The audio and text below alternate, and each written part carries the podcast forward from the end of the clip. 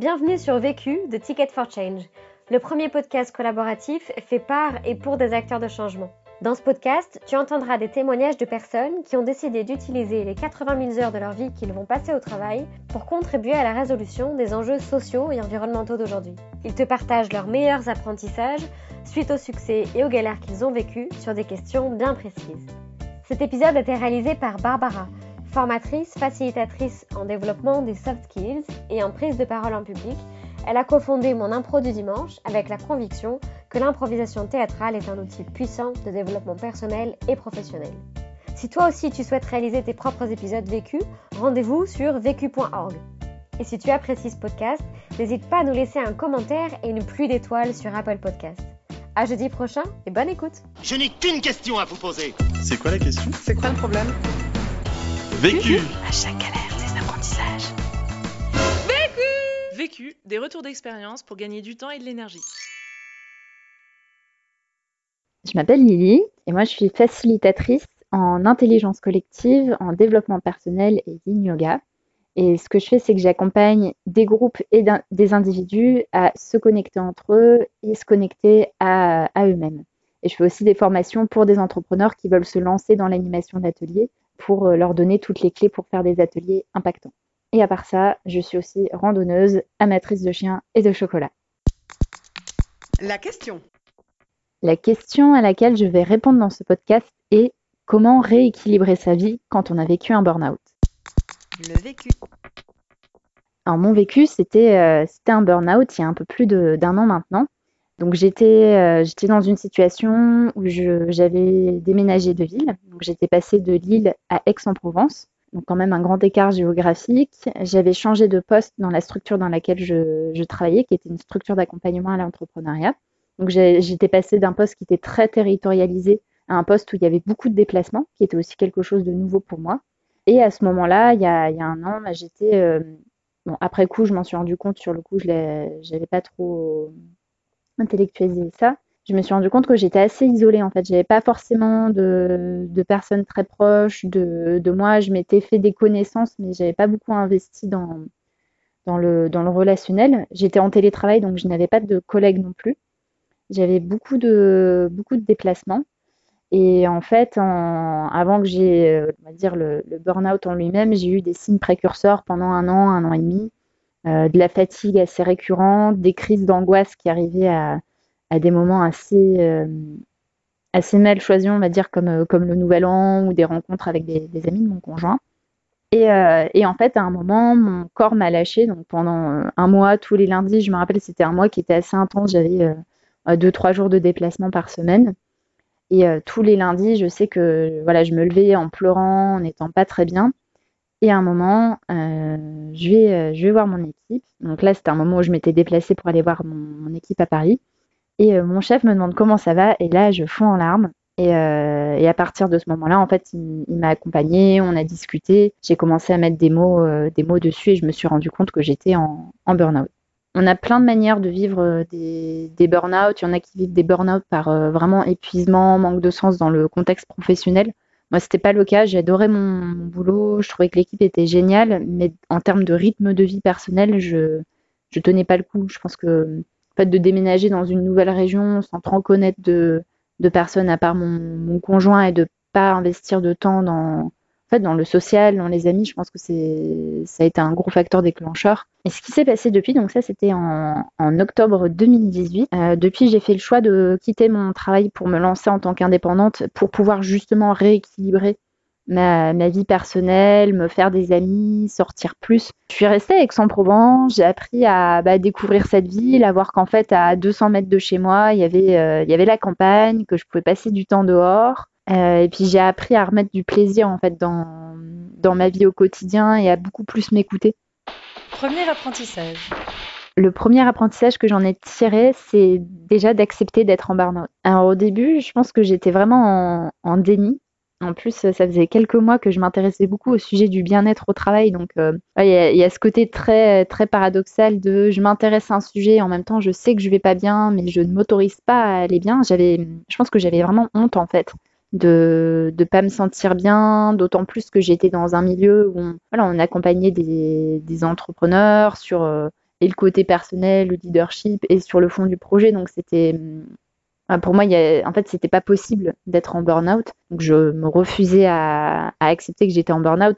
Voilà, le moment où j'ai pleuré dans, dans, le bureau de mon, chef, ça a été un grand moment pour, pour accepter ça. Et le deuxième moment, c'est que suite à ça, j'ai pris 10 jours d'arrêt d'urgence. Je suis allée faire du surf dans les, dans les Landes. Je surfe pas très bien, mais suffisamment pour rester debout sur ma planche. Et en fait, là, je me battais contre les vagues. J'arrivais à rien faire. En fait, je restais dans, dans l'eau, je luttais contre les vagues, je pleurais toutes les larmes de mon corps et j'essayais, j'essayais, alors que c'était vraiment pas la grande tempête. Et à un moment, j'ai arrêté, je me suis posée sur la plage et, et je me suis vraiment dit, bon, là, je vais pas bien. Et bah, je vais, je vais voir ça en face. En fait, je, je vois que je vais pas bien et je pleure et je pleure. Et, et à partir de là, en fait, j'ai admis ce qui se passait. Et ça a été beaucoup plus facile à partir de là. Quand je me suis sentie mieux, j'ai écrit un article sur, sur ce qui s'était passé pendant ce burn-out. Et pour moi, c'était un vrai travail cathartique, en fait, de ressortir ce qui s'était passé. C'était un travail aussi pour me permettre de, de voir, en fait, avec un angle un peu plus neutre et de m'admettre à moi-même ce qui s'était, ce qui s'était passé, vraiment de développer ma ré réflexivité. Je me souviens que j'ai eu peur de le publier, toujours la peur du, du jugement. Je pense que j'ai cliqué sur le bouton publier et après, je ne suis pas retournée sur les réseaux sociaux sur lesquels j'avais partagé pendant quelques heures. Et euh, ça a été assez incroyable en fait ce que j'ai reçu. J'ai reçu beaucoup de témoignages euh, positifs de bravo à toi pour ton audace, pour ton authenticité, merci de partager ça. Je, suis très contente de l'avoir fait parce que pour moi, c'est aussi un peu un tabou dans le monde de l'entrepreneuriat notamment l'entrepreneuriat qui a du sens. Dire qu'on fait un burn-out alors qu'on fait un job qui a du sens, ça peut être un peu, un peu tabou en fait. C'est ah mais non, il n'y a pas, a pas de burn-out. On se sent bien quand on est bien dans son boulot, alors qu'en fait pas, pas toujours. Je suis très très contente d'avoir écrit cet article. Euh, moi, ça m'a vraiment permis d'assumer ce qui s'était passé et de pouvoir avoir du courage en fait par rapport à ça, de pouvoir dire à quelqu'un j'ai fait un burn-out et c'est ok c'est voilà, il s'est passé quelque chose, j'assume ce qui s'est passé et, euh, et aujourd'hui je vais mieux et on peut faire un burn-out et mieux aller. C'est pas quelque chose qui va t'enfermer dans une case pendant tout le reste de ta vie. Deuxième apprentissage. Le deuxième apprentissage que j'en ai tiré est de ne pas rester seul avec son burn-out et de s'entourer. Mais déjà d'en parler avec mon chef, ça a été une, très très utile.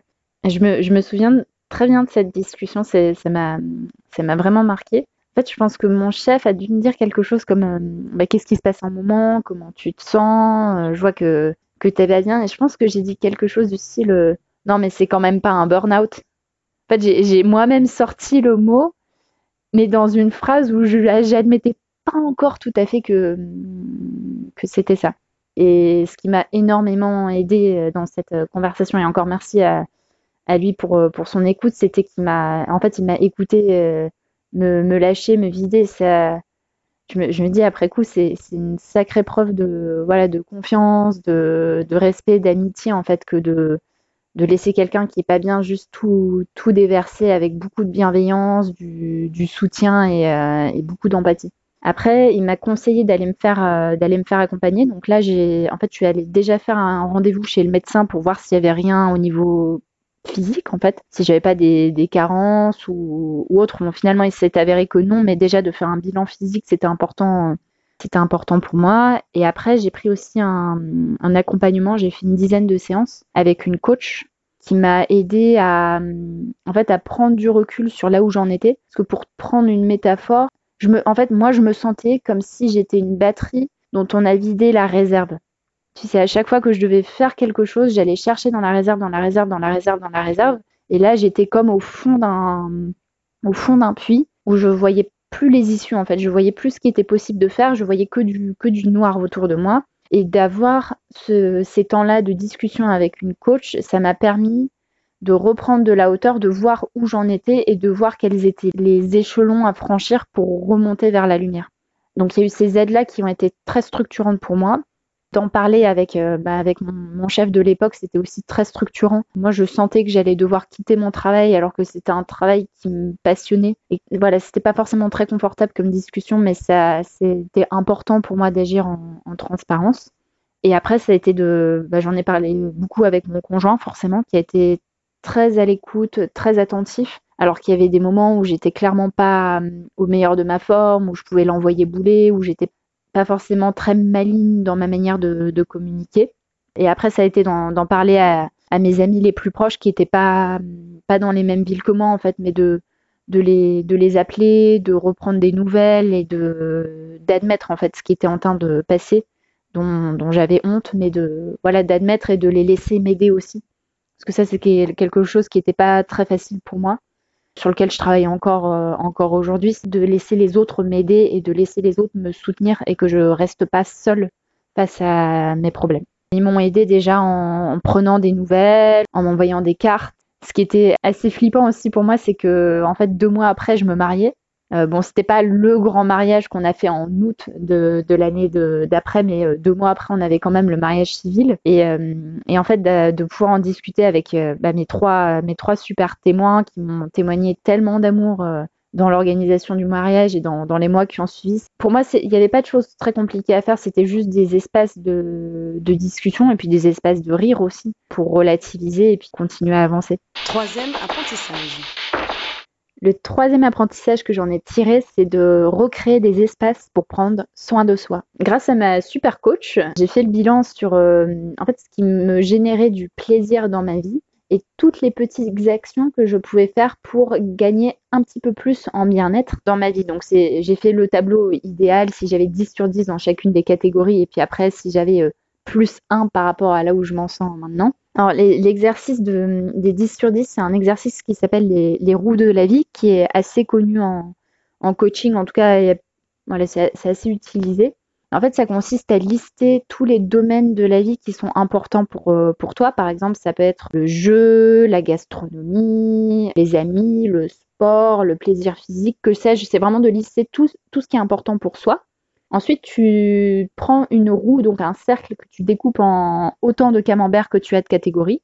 Et après, ce que j'ai fait, c'est que euh, en fait, j'ai noté les différents, euh, les différents domaines de 1 à 10.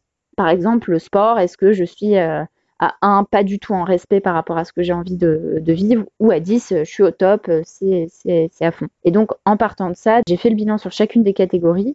Et après, j'ai fait l'idéal de si j'avais 10 sur 10 sur chacune des catégories, à quoi est-ce que ça ressemblerait, mais de manière très très concrète? Par exemple, le sport, c'est euh, je fais euh, deux fois du sport par semaine ou 10 minutes de sport par, euh, par jour. Et ensuite, je me suis dit, si je mets un point de plus par rapport à là où j'en suis aujourd'hui, qu'est-ce que ça donne en fait? Quelle est la première petite action que je peux faire pour me, sentir mieux? Pour moi, ça a été de me remettre à écrire de réécrire au quotidien, en fait, d'avoir un déversoir où au lieu de garder toutes mes pensées négatives dans ma tête, je les sortais sur le papier et hop, c'était parti. Et j'avais plus d'espace dans ma tête. J'ai recommencé à méditer aussi, à passer du temps dehors et à passer du, du temps avec, avec mes amis. Quatrième apprentissage. Le quatrième apprentissage que j'en ai tiré, c'était d'arrêter d'être dans le faire et de trouver la recette de son propre équilibre. Alors la recette, elle change elle change assez souvent, elle change euh, selon les, saisons, les projets, les projets en cours. Mais en tout cas, je sais que j'ai beaucoup plus ce réflexe maintenant de me dire, par exemple, quand je prends un projet, est-ce que ce projet, est bon pour moi en fait? Est-ce que c'est un projet qui est léger? Est-ce que c'est un projet où je vais me sentir équilibrée dans ma vie au quotidien? Ou est-ce que ce projet, par exemple, me fait euh, me déplacer euh, le jour 7 alors que j'ai déjà 6 jours de déplacement dans les pattes? Donc c'est déjà une manière de prendre des décisions qui est très très différente. Et après, c'est dans mon agenda. Alors clairement, il y a des moments où je n'y arrive pas, il y a des moments où je m'en mets trop, mais ça dure moins, moins longtemps qu'avant. En tout cas, dans, dans mon agenda, c'est d'avoir la logique à chaque fois de me dire, là, par exemple, la semaine qui arrive, je sens que euh, par rapport à comment je me sens aujourd'hui, je sens que j'ai peut-être placé un peu trop de rendez-vous. Donc, euh, bah, je vais en enlever ou je vais en décaler. Ou bah tiens, cette semaine, je vois pas beaucoup de gens alors que je sens que je suis assez motivée. Bon tiens, je vais me, mettre un petit café avec une amie à droite, euh, un petit Skype avec une autre facilitatrice à, gauche. Et c'est d'être euh, beaucoup plus flexible en fait. Une astuce très concrète que j'ai que j'ai mise en place, c'est par exemple d'arrêter d'enchaîner deux rendez-vous sans pause entre deux. En fait, mon, corps, il a besoin de, mon corps a besoin de récupérer, mon mental aussi. Ce que je préfère même, c'est d'avoir euh, un rendez-vous dans la journée. Ça, c'est, ça, c'est le must parce que ça me laisse du temps pour, euh, voilà, plancher sur des sujets de fond, préparer mes séances de, de yoga, faire de la, de la méditation, aller, aller me promener dehors. Ça, je sais que c'est ce que je préfère. Ce que j'ai fait aussi, c'est ce que j'ai, identifié les moments dans la journée qui étaient plus propices à certaines activités. C'est pas une règle d'or, mais j'ai un ordre de grandeur général. Par exemple, je sais qu'entre 14h et 16h, je suis pas très très productive. Donc là, je vais plutôt me bah, ne pas travailler si je peux le, le faire, mais je vais pas mettre euh, de réunion où je dois être très présente, où je dois avoir un esprit vif, par exemple. D'arrêter d'être dans le faire, c'est quelque chose que j'apprends encore jour, à, jour après jour et le type de yoga que, je pratique m'y aide beaucoup. C'est d'arrêter de remplir en fait. Par exemple, de me prendre des temps où je ne programme rien ou euh, d'arrêter d'avoir des objectifs aussi, des objectifs qui me poussent à rajouter, rajouter, rajouter dans l'agenda. Par exemple, me dire que ce mois-ci, il faut que j'ai un objectif de rencontrer 30 personnes ou euh, faire 5 euh, vidéos ou 2 podcasts ou que sais-je. C'est d'arrêter de me remplir la vie parce que je sais très très bien le faire et au contraire de désemplir et d'essayer ce que, ce que mon amie Charlotte me, me titille, on va dire comme conseil, d'essayer d'être dans l'immobilité euh, j'arrive pas à être toute une journée dans l'immobilité, mais d'essayer de me créer des espaces où je ne fais rien. Cinquième apprentissage. Le cinquième apprentissage que j'en ai tiré, c'est de comprendre pourquoi pour ne pas retomber dedans. De manière très concrète, euh, j'ai découvert que j'étais une perfectionniste des émotions, que j'étais pas très fan des émotions désagréables. Ah, il y, y, a des personnes, et je les admire beaucoup, qui, quand une émotion désagréable arrive, ouais, ils vont pleurer, ils vont exprimer, ils vont être en colère, exprimer. Moi, j'avais beaucoup tendance à, en fait, à avaler ces émotions et à les laisser mijoter jusqu'à ce que ça pète, qui n'est pas forcément très bon pour le corps. Ce qu'on ne, ce qu'on n'exprime pas s'imprime. Donc ça, ça a été vraiment un grand apprentissage de découvrir que j'étais pas à l'aise avec les émotions, les émotions désagréables. Et c'est aussi de, au-delà de comprendre le pourquoi, c'était aussi de comprendre le comment, en fait, de trouver les signes avant-coureurs des signaux d'alerte que mon corps et que mon mental m'envoient pour dire attention, là t'es pas bien, t'es pas bien, ralentis, remets de l'immobilité, arrête de trop en faire. Par exemple, l'irritabilité. Moi, je sais que je suis je commence à devenir assez irritable quand je vire vers quelque chose qui ne me convient pas, je suis irritable, euh, je suis très tournée vers moi-même aussi. Je vais passer moins de temps à prendre des nouvelles de mes, de mes amis, je vais être moins empathique envers mon conjoint, je vais être vraiment dans, dans moi-je, moi-je, moi-je, petit bougon le sentiment de ne pas avoir le temps aussi, de courir après le temps, de me dire ah mince, j'ai pas le temps, j'ai trop de choses à faire, d'être obsédé par ma liste des choses à faire aussi. Des tensions dans les cervicales, dans le haut des épaules. Bon, parfois aussi c'est parce que je suis trop dans l'ordinateur, donc euh, c'est pas toujours très lié, mais ça peut, quand je sens qu'il y a beaucoup de tensions qui s'accumulent dans, dans les cervicales, euh, ça peut être ça.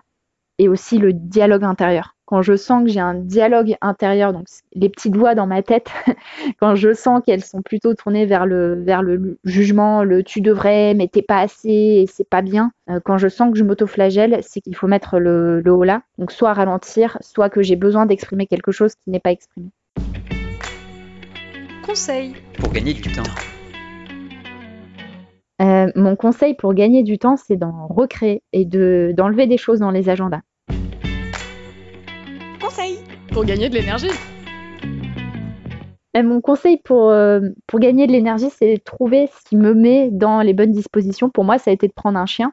Parce que d'avoir un chien, ça me force à prendre des pauses. Dans mon travail, ça me force à bouger. Euh, en faisant beaucoup de sprint avec lui, j'ai regagné en musculature. Ça me pousse à être dehors. En fait, ça me, ça me pousse à prendre toutes les décisions qui sont bonnes pour moi, mais que parfois, euh, pour X ou Y raison, je ne, je ne prends pas. L'autre question. La question que je me pose en ce moment, c'est comment bien communiquer et faire comprendre le lien entre mes différentes activités. Vu, vécu, vaincu. Pour plus de vécu, clique vécu.org. Je voulais te dire, euh, tu sais, on, on a tous nos petits problèmes. Vécu.